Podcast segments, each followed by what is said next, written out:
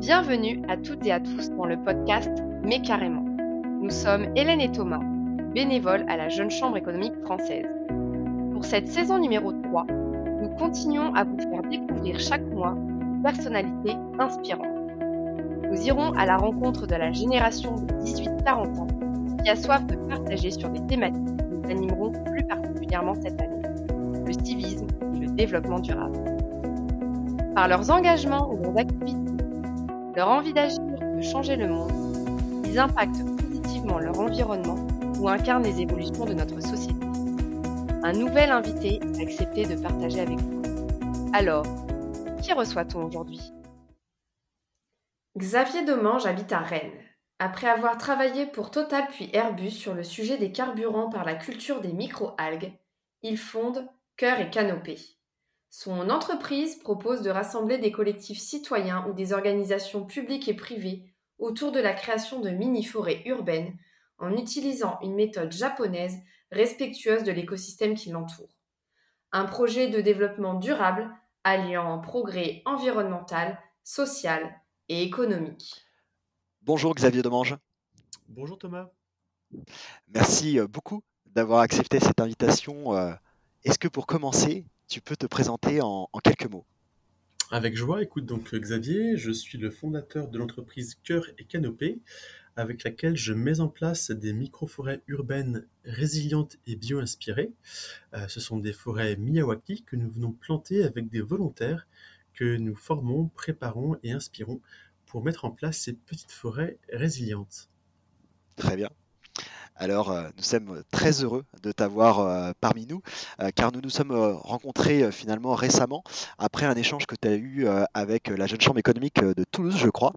Et ton initiative fait écho à de nombreux domaines d'intervention des Jeunes Chambres économiques locales, car nous allons parler ensemble de biodiversité, et donc finalement de protection de nos écosystèmes, de l'environnement, mais également de renforcement de liens sociaux et d'entrepreneuriat. Alors, concernant cette dernière thématique, l'entrepreneuriat, peux-tu nous dire euh, d'où tu viens, quel est ton parcours? Et finalement à quel moment tu as eu ton euh, mais carrément euh, qui fait que tu t'es lancé dans l'aventure cœur et canopée?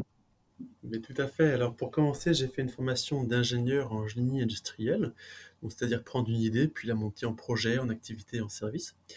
Et dans cette école, j'ai articulé une année au Japon à étudier la biologie.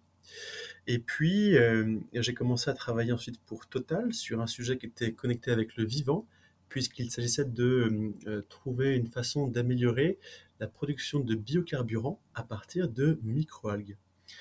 Après ça, je suis allé chez euh, Airbus pour effectuer un travail du même type, toujours sur les biocarburants, mais cette fois-ci, il s'agissait de travailler avec plusieurs biomasses différentes pour arriver à trouver le biocarburant le plus indiqué compte tenu des contraintes environnementales et des objectifs de euh, durabilité. Suite à quoi j'ai fait une année euh, de tour du monde euh, pendant lesquels j'ai travaillé sur 12 sujets qui m'intéressaient dans 12 différentes villes du monde pendant un mois à chaque fois. Et au retour, j'ai quitté Airbus pour monter ma petite société d'accompagnement des startups et des PME et des institutions dans l'atteinte de leurs objectifs de durabilité. Euh, c'était très intéressant, il y avait plusieurs projets. Et puis j'étais encore un petit peu, euh, pas complètement satisfait parce que j'étais toujours, euh, je travaillais souvent seul et puis c'était jamais mon projet. Alors j'ai décidé de me concentrer sur deux projets. L'un que j'ai fait avec une association pour faciliter l'intégration professionnelle des décrocheurs scolaires, c'était mon projet en équipe. Et puis un projet personnel qui était sur la forêt Miyawaki que j'ai commencé par monter en financement participatif via une plateforme, euh, la plateforme Ulule que vous connaissez sûrement.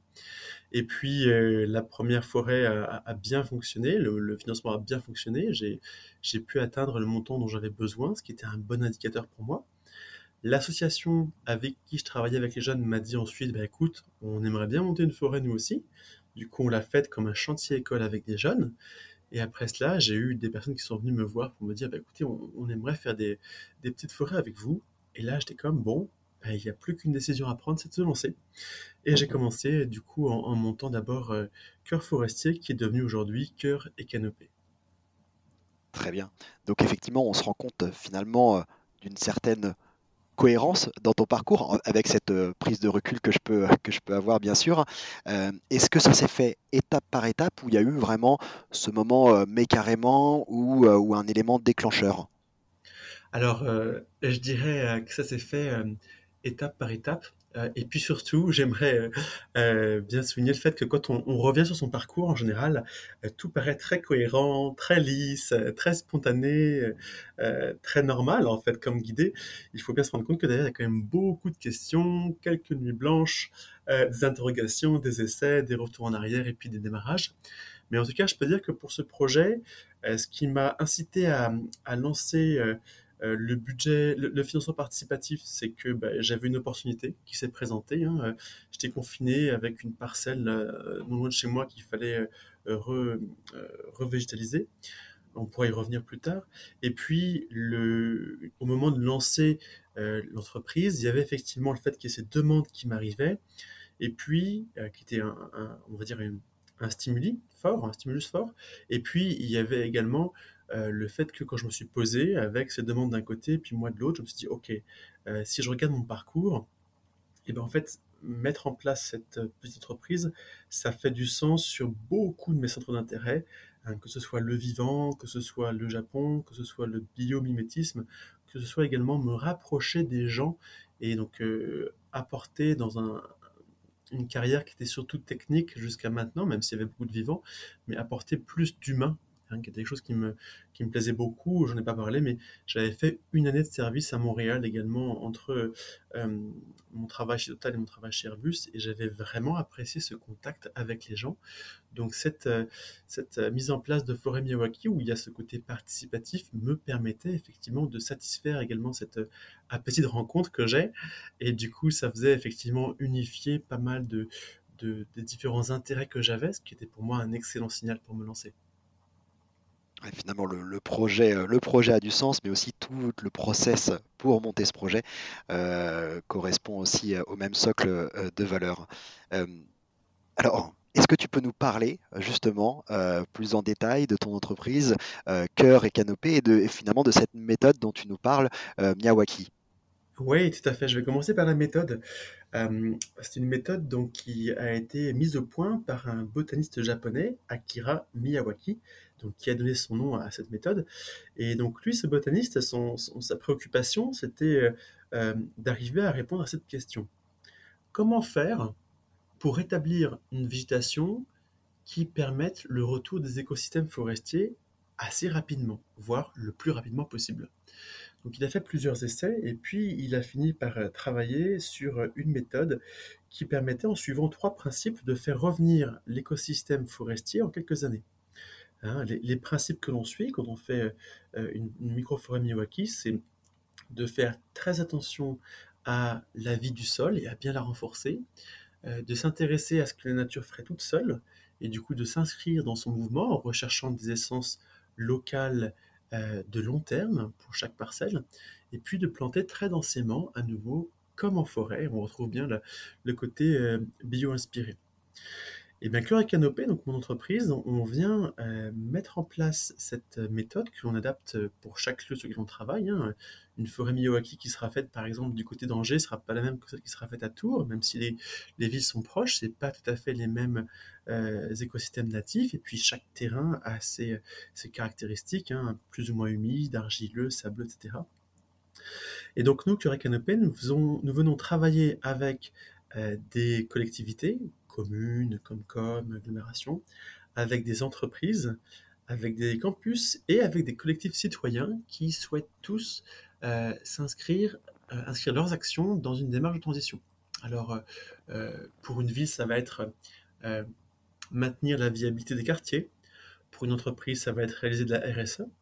Pour un campus, ça veut dire, souvent, ça va être s'inscrire dans une démarche où on va maintenir la qualité de travail sur des campus dont euh, la direction a hérité, qui ont été faits à des moments où on s'inquiétait moins du réchauffement, de la canicule, etc. Et puis, pour chacun de ces acteurs, comme je te le disais, euh, une fois qu'on a préparé la plantation euh, en méthode Miyawaki, nous, ce qu'on vient faire, c'est proposer de mobiliser des volontaires pour mettre en place les jeunes plants. Hein, donc, on plante densément, hein, très densément, on met du 3 plants par mètre carré. donc ça fait beaucoup d'arbres, même si on travaille sur des petites surfaces. Hein. on parle de surfaces qui font entre, entre 100 mètres carrés et 3000 mètres carrés, mais par exemple cette année, on a surtout planté autour des 400 mètres carrés. Donc ça fait des petites surfaces, mais beaucoup d'arbres. Et, du coup, on profite de cette plantation pour vraiment aller chercher les gens, leur expliquer ce qu'on va faire, pourquoi on plante des arbres, pourquoi est-ce qu'on plante des arbres alors que le climat change? Pourquoi ça a quand même du sens? Comment on va les planter? Et puis, euh, répondre aussi à leurs questions, hein, euh, avoir un temps d'échange avec eux, préciser des notions comme euh, écosystème ou biodiversité. Par exemple, on plante à chaque fois entre 20 et 30 espèces différentes, mais on va planter hum, du noisetier régulièrement en France.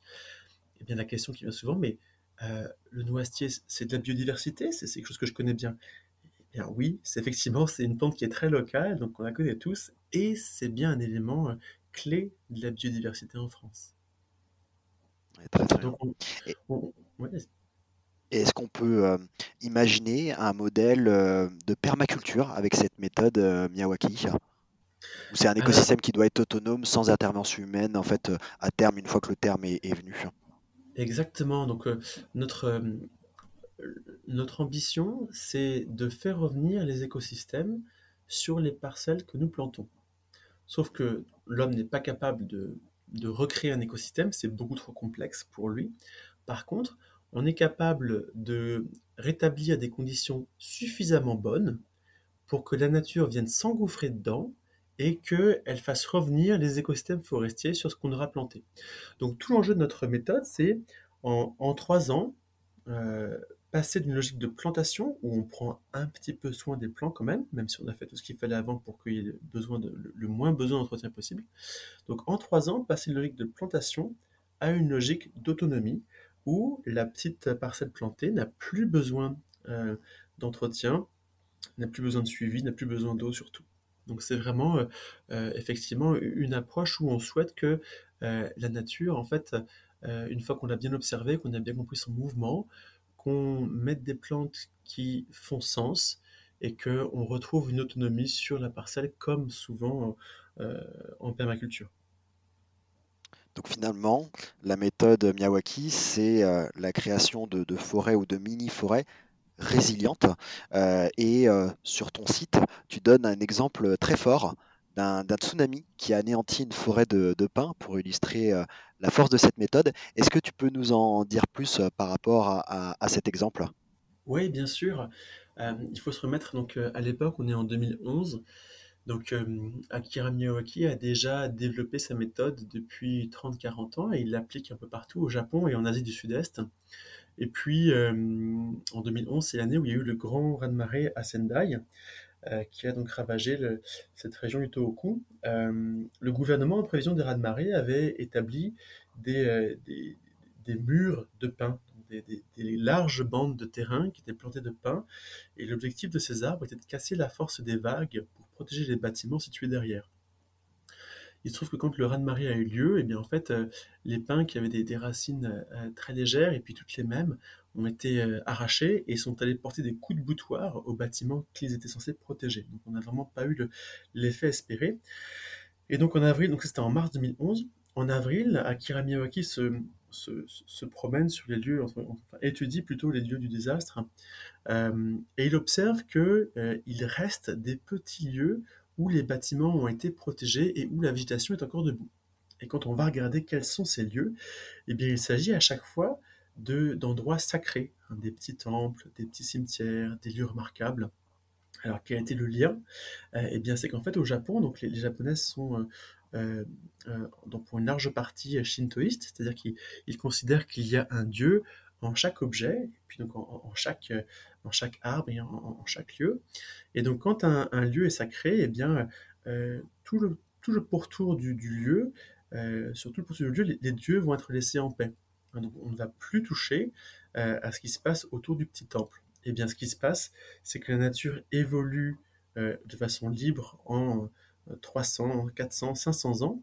Hein, et, pendant tout ce temps-là, on a une succession de végétation jusqu'à retrouver l'écosystème forestier natif qui est celui que nous visons à rétablir en mettant en place des microforêts Miyawaki. Donc en se promenant, Akira Miyawaki a pu avoir la confirmation sur un autre aspect. Hein. En général, c'était plus pour la, résilience écologique et puis pour euh, le soutien à la biodiversité l'eau de fraîcheur. Et bien là, on, a pu remarquer qu'avec la grande diversité d'arbres qu'on vient replanter, on a aussi un, système racinaire qui est très dense, très complet, suffisamment robuste pour résister à un tsunami. très bien. Et donc, euh, tu nous parles effectivement de, biodiversité. Est-ce que tu peux euh, nous, euh, nous définir ce que c'est la biodiversité? Est-ce que c'est le nombre d'espèces d'arbres, d'insectes, de, de, bactéries dans les sols? Qu'est-ce que c'est la, biodiversité? C'est une très bonne question. La biodiversité, c'est l'ensemble des êtres vivants qu'on va retrouver sur un lieu donné. Hein. Donc, quel que soit le milieu, il y a une biodiversité. Elle n'est pas la même partout, bien entendu. Euh, et ce que tu as dit ensuite, le nombre d'espèces, etc., ça va plus être des outils pour mesurer cette biodiversité. Hein, par exemple, sur nos, petites forêts, si on s'intéresse, si on fait un inventaire avant de faire la forêt pour savoir quelle est la biodiversité et qu'on en fait un après, eh bien, il y a trois éléments qu'on va aller regarder. Ça va être d'une part le nombre d'espèces différentes qu'il y a. Hein, donc, euh, tu l'as dit, euh, des insectes, des champignons, mais également euh, des végétaux, des plantes, des herbacées, des lianes et la microfaune. Le deuxième point, ça va être pour chaque espèce, combien d'individus on trouve sur la parcelle? Ça va nous, donner une, idée de l'intensité de, chacune des espèces sur le lieu. Et puis, on, fait également un, troisième critère qui est la profondeur de sol sur lequel on a une vitalité particulièrement remarquable. Et ça, c'est quelque chose dont je te l'ai dit plus tôt, on y fait vraiment très attention parce que pour que des végétaux prennent bien, euh, s'intéresser, soigner la vie du sol, en tout cas la, favoriser plutôt que la soigner, elle n'a pas besoin de nous, mais, mais, la, favoriser, c'est vraiment quelque chose qui permet d'accélérer la prise et la bonne prise des végétaux communautaires. Pour que ça dure euh, des dizaines, euh, voire des centaines d'années. Et donc, la préservation de la, biodiversité, c'est un enjeu environnemental extrêmement important. D'ailleurs, il y a une COP pour le climat, mais il y a également une COP spécialement pour la biodiversité, dont la 15e édition aura lieu en Chine en octobre. pourquoi c'est important de protéger la, la biodiversité? Alors, on l'a dit pour l'équipe de l'écosystème finalement, mais pour l'humanité. Eh bien, parce que l'humanité vit en fait, est dépendante de la nature et donc de son bon fonctionnement, donc du bon fonctionnement des écosystèmes. Et ça, c'est quelque chose dont on se rend probablement moins compte, puisqu'aujourd'hui, on, en, ville, quand on, est, quand on vit en ville, on a accès à, beaucoup de produits sans avoir à mettre les mains dans la terre et sans à dépendre souvent des aléas euh, climatiques euh, et autres. Euh, mais voilà, nous, sommes, nous sommes une partie de la nature, nous sommes profondément attachés à son bon fonctionnement. La biodiversité est clé parce qu'elle permet à tout ce qui nous fait vivre euh, euh, de se maintenir, de se développer, de s'enrichir. Plus la biodiversité est riche, meilleure est la santé de notre territoire et, mieux nous pouvons vivre. Et ça, c'est très important. Euh, le, corollaire inverse est également très à ne pas oublier, c'est-à-dire que moins la biodiversité est riche, moins nous vivons bien. Et ça, c'est n'est pas le sens que j'aime mettre en avant parce que j'aime mieux les gens aient envie d'avancer par l'enthousiasme plutôt qu'ils se sentent obligés de faire quelque chose par la peur. Mais, voilà, il y, a le corollaire inverse. Plus la biodiversité est pauvre, plus la vie est dure pour nous. Donc nous avons tout intérêt à en prendre soin.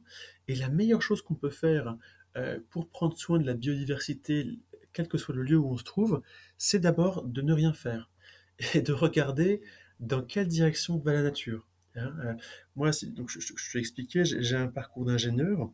Ce qui m'a beaucoup plu avec cette méthode, hein, euh, quand j'en étais encore à la découvrir, euh, mon coup de cœur, avant que j'applique euh, ma raison pour, pour décider si c'était bien ça, mon coup de cœur, c'était la place que l'homme prenait dans la méthode. On ne vient pas avec une super idée ingénierée et inventée pour trouver une solution un petit peu artificielle sur comment favoriser la biodiversité. On a une place qui est très humble puisqu'on a celle d'un bon observateur. On regarde ce que fait la nature et après on tâche de limiter du mieux qu'on peut. Hein. donc c'est voilà, c'est quelque chose qui est, euh, simple, euh, euh, mais qui, a besoin d'être bien fait. hein, qu'il faut vraiment aller chercher. On vient analyser nos sols, on vient les diagnostiquer pour comprendre comment ils vont, comprendre ce qui, leur est arrivé, ce qui peut leur manquer, ce sur quoi on peut, agir, non pas pour apporter un, un remède qui ne viendrait pas sinon, mais juste pour accélérer le temps au bout duquel il sera à nouveau en état d'accueillir des plans. Donc, euh, Très bien. Hmm. Et effectivement, ton entreprise a un, objet aussi. Euh, on a vu, euh, bon, on a vu la partie entrepreneuriat environnemental, mais il y a aussi un objet social très très puissant. Tu parlais effectivement à l'instant de l'enthousiasme des gens, de la place de l'homme dans, dans, dans, la méthode. c'est une entreprise qui permet aussi de finalement de créer du lien entre les acteurs qui viennent favoriser bah, le, le, bout de terrain, si je puis dire, durant le temps de sa formation. Absolument. Ah, c'est une, c'est une dimension qui est clé pour nous. Hein. On s'appelle, on s'appelait cœur forestier. Aujourd'hui, on s'appelle cœur et canopée. Euh, c'est également pour euh, euh, mettre en avant ces deux dimensions de notre action. Hein. Nous souhaitons d'une part avoir une action environnementale. On vient favoriser la canopée urbaine. canopée étant donc l'ombre portée en ville par les arbres, canopée urbaine en tout cas. Et puis il y a cette dimension cœur également, où nous, on vient parler aux gens, donc leur expliquer ce que nous faisons, euh, pour leur faire vivre une expérience qui sort de l'ordinaire. Hein, euh, euh, quand on a des personnes qui ne sont pas forcément sensibles à la nature, parce qu'ils n'ont peut-être simplement jamais eu l'occasion, eh bien, tenir entre ses mains un, petit plant de chêne à racines nues qui fait 20 cm, qui est, tout fragile, et puis savoir que bah, le fait qu'il pousse bien, puis qu'il puisse devenir un sujet de 40 mètres de haut, eh ben, ça dépend de la façon dont on va le planter aujourd'hui. Eh ben, je peux te dire que ça fait euh, un certain, euh, un, certain effet, ça responsabilise beaucoup les gens, les enfants, mais, pas seulement, ils sont très sensibles. Et c'est vraiment donc des, des expériences voilà, assez, euh, assez extraordinaires. et effectivement, ça permet également de retrouver sur ces parcelles des gens qui se rencontreraient pas forcément. Hein. donc, certaines des présentations qu'on fait sont, sont un peu loin parfois des centres. Donc là, on, a des, gens qui sont intéressés par la forêt, donc euh, qui viennent déjà avec une curiosité pour ce qu'on fait, et ça ce qu'on fait. Et puis parfois on est vraiment euh, euh, entre trois immeubles où là ben, l'effet de proximité va jouer également.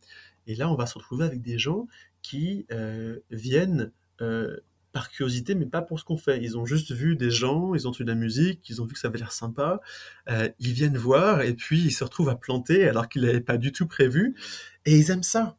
Et, euh, ils comprennent. Euh, alors ça peut, ça peut être l'aspect environnemental qui, vient les toucher, ça peut être l'aspect collectif, parce que c'est, on est tous ensemble qui les touche, ça peut être également le fait de participer à concrètement au développement puis à la durabilité de leur territoire. Bref, il, y a plein de, si tu veux, de, d'aspects qui peuvent venir les toucher et, et nous, notre rôle, c'est de faire en sorte que ben, tous ces aspects-là soient vraiment magnifiés, que euh, ben, chacun, selon sa sensibilité, puisse être touché par ce qui est important pour lui, puis qu'il trouve sa place, puis qu'il fasse son action, puis s'il le souhaite, il peut s'inscrire pour faire partie des gardiens de la forêt, qui sont un petit groupe parmi les volontaires, qui vont dans la durée, les, trois premières années, qui vont prendre soin de la petite forêt le temps qu'elle devienne autonome. Donc c'est vraiment euh, très très riche. On a, on a son plantation, alors suivant nos, clients, hein, on, travaille avec euh, des communes, des entreprises, des campus, etc., ou des collectifs citoyens, on va avoir des, des services techniques de la ville, on va avoir des élus, on va avoir des associations, on va avoir différents services, RSE, production, marketing, on va avoir euh, du corps professoral, on va avoir vraiment toutes sortes de gens qui vont pouvoir se rencontrer, se retrouver, savoir ce que font les uns et les autres, on leur donne la parole pendant la plantation, et tout ça fait que la, plantation porte du fruit à beaucoup d'égards, et c'est ce qui compte pour nous. Oui, et puis en, préparant notre entretien, j'ai vu que ton entreprise finalement correspond à, euh, au moins au moins cinq des objectifs de développement durable de l'ONU. Alors, il y a évidemment les ODD euh, liés à la protection euh, de l'environnement ou des villes euh, plus durables, mais il y a aussi cette notion de réduction des inégalités, puisque finalement, avec ce type de projet, on favorise une certaine mixité sociale, on recrée du lien avec ceux qui l'auraient perdu, notamment avec les deux années qu'on vient de, vivre.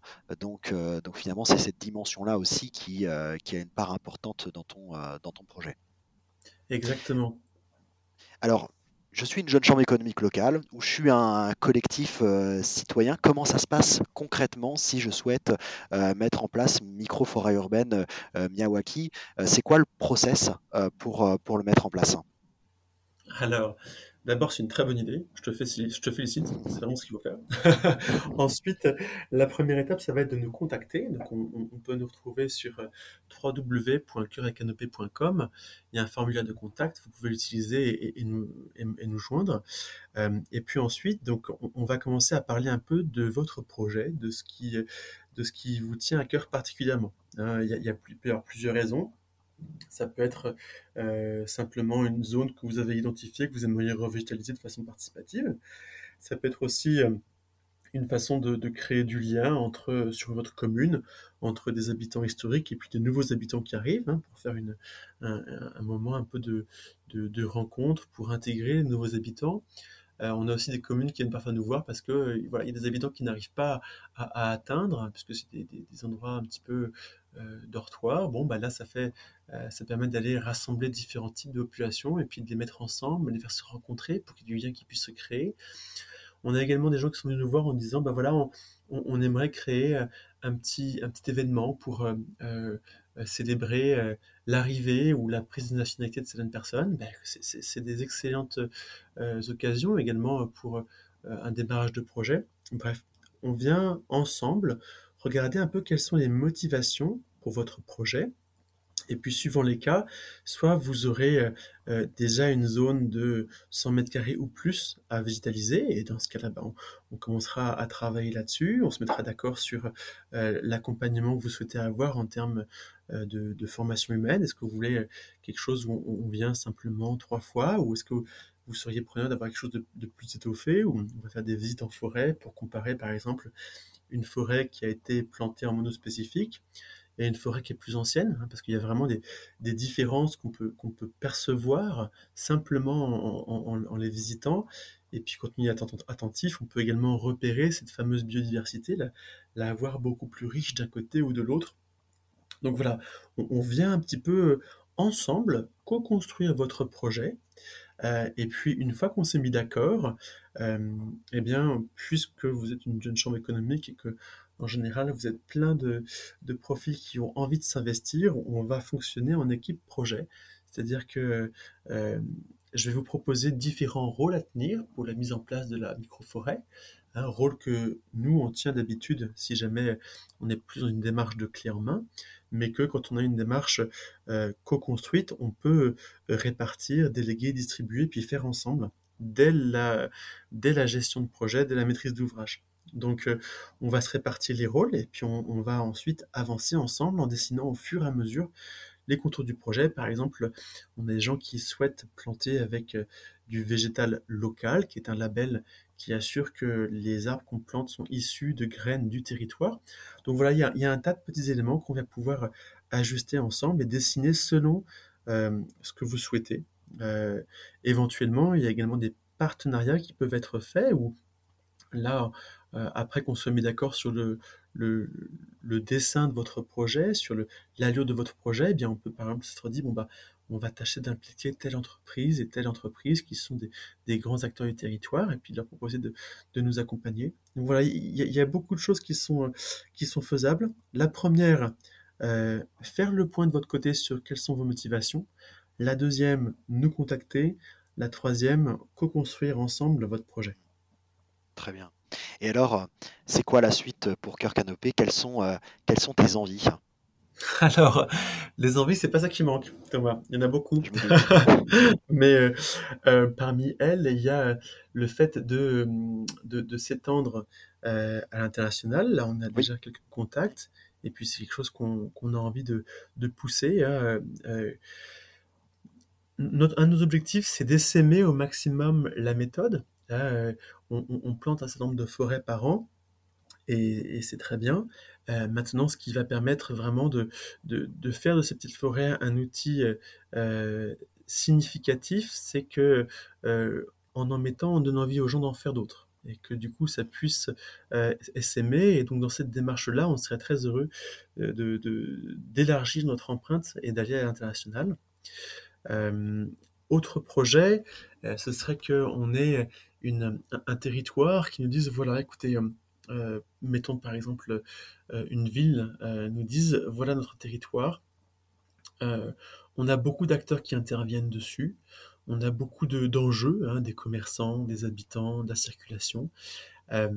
prenez en compte ces différents enjeux et faites-nous un petit diagnostic pour nous dire où est-ce qu'il vous semble qu'il serait pertinent de mettre des microforêts Miyawaki compte tenu des enjeux de chacun et que euh, bah, la, ville vit puisque chacun peut y exercer. Donc euh, voilà qu'il faut, faut arriver à être judicieux sur cette mise en place. Et puis, euh, et puis également, donc, autre envie, c'est de, de, travailler avec autant de collectifs citoyens que possible. on, on, est, on voit beaucoup de belles choses avec ces collectifs, euh, beaucoup de, forces vives qui peuvent être mises en route et puis qui ont la capacité, au bout d'un moment, après euh, avoir été formés, de, prendre à leur, compte certains projets. Et on serait très heureux euh, de, faire ça avec eux, hein, sachant que, comme je te le disais, l'enthousiasme est vraiment une de nos valeurs clés. Et c'est souvent dans les collectifs qui sont, on va dire, qui se sont formés eux-mêmes, hein, qui se sont formés en dehors de toute autre finalité, que ce soit euh, financière ou locale. Donc vraiment par une envie d'agir, ben, ça fait des choses qui sont en général euh, très, très belles et, qui portent beaucoup de fruits elles aussi. Pour terminer euh, cet entretien, cet échange, est-ce que tu peux nous partager ton rêve ou un conseil pour, pour la jeunesse? C'est une large question. Écoute, je vais partir sur, euh, sur le conseil.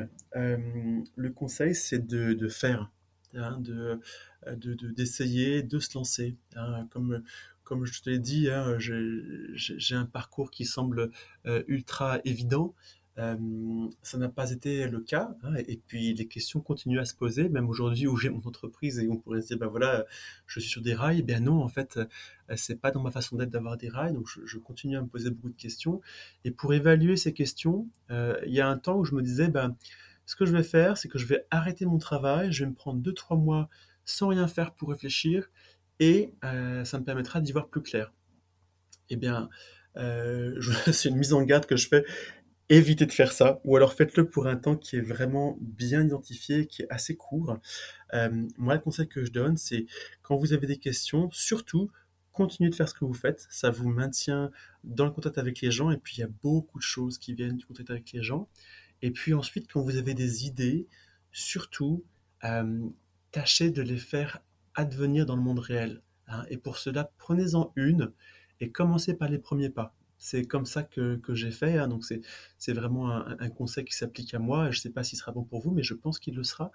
Euh, mais c'est vraiment ce, passage à l'action. À, donc, me dire, OK, bah, j'ai cette idée-là. Comment je m'y prends? Allez, budget parti, financement participatif, on est parti, etc. etc. Donc, c'est vraiment ces, ces, ces, petites étapes hein, qui m'ont permis d'avancer. Si je m'étais dit dès le début, je vais faire une boîte de mise en place de, de, de forêt Miyawaki, wow, ça m'aurait paru énorme. Et, le fait d'avoir euh, d'y avoir été tranquillement, en, avec mon envie, avec les opportunités qui se présentaient, avec les gens qui m'ont donné des coups de main, et eh bien vraiment, euh, la, marche paraît plus petite à gravir, euh, mais il y a énormément de choses sur lesquelles ça débouche et c'est très gratifiant et enthousiasmant d'avancer, de voir les choses se faire en mesure et puis d'avoir des gens qui vous suivent. Merci euh, beaucoup Xavier. Est-ce que euh, tu peux nous donner un, dernier mot en japonais peut-être? Ah, excellent. Oui, et eh ben c'est omotenashi. Euh, omotenashi, ça veut dire, c'était un mot qu'ils avaient mis en avant pour leur pour les Jeux Olympiques et, qui voulait dire sens de l'hospitalité. Et, ça, c'est un mot qui est très très fort au Japon. Euh, qui est une culture où, on écoute davantage qu'on ne parle et où on fait attention à beaucoup de choses, non seulement les mots, mais aussi le langage corporel, euh, pour comprendre ce que veulent les autres. Donc ça force à être très attentif. Et donc, euh, grâce à ces qualités qu'ont les Japonais, hein, culturelles, on va dire, eh bien, il y a vraiment un grand sens de l'hospitalité et, on espère, quand on fait nos projets ensemble, qu'on pourra vous le faire ressentir dans une mesure adaptée à ce que vous voudrez. Merci beaucoup, Xavier. À très bientôt. Vous pouvez suivre Xavier Demange et l'aventure de son entreprise sur LinkedIn. N'hésitez pas à ajouter son profil. Et également sur le site internet cœuretcanopé.com et sur Facebook. Vous venez d'écouter un nouvel épisode du podcast Mais carrément, merci pour votre intérêt. N'hésitez pas à vous abonner, à nous laisser des commentaires, à partager les épisodes qui vous ont le plus inspiré ou encore à nous faire un retour via podcast.jcef.asso.fr. Enfin, si vous voulez en savoir plus sur la Jeune Chambre économique française et ses actions, rendez-vous sur notre site internet www.jcef.asso.fr ou suivez nos actus sur Facebook, LinkedIn, Instagram ou encore Twitter. On se retrouve le mois prochain pour un nouvel épisode totalement mais carrément.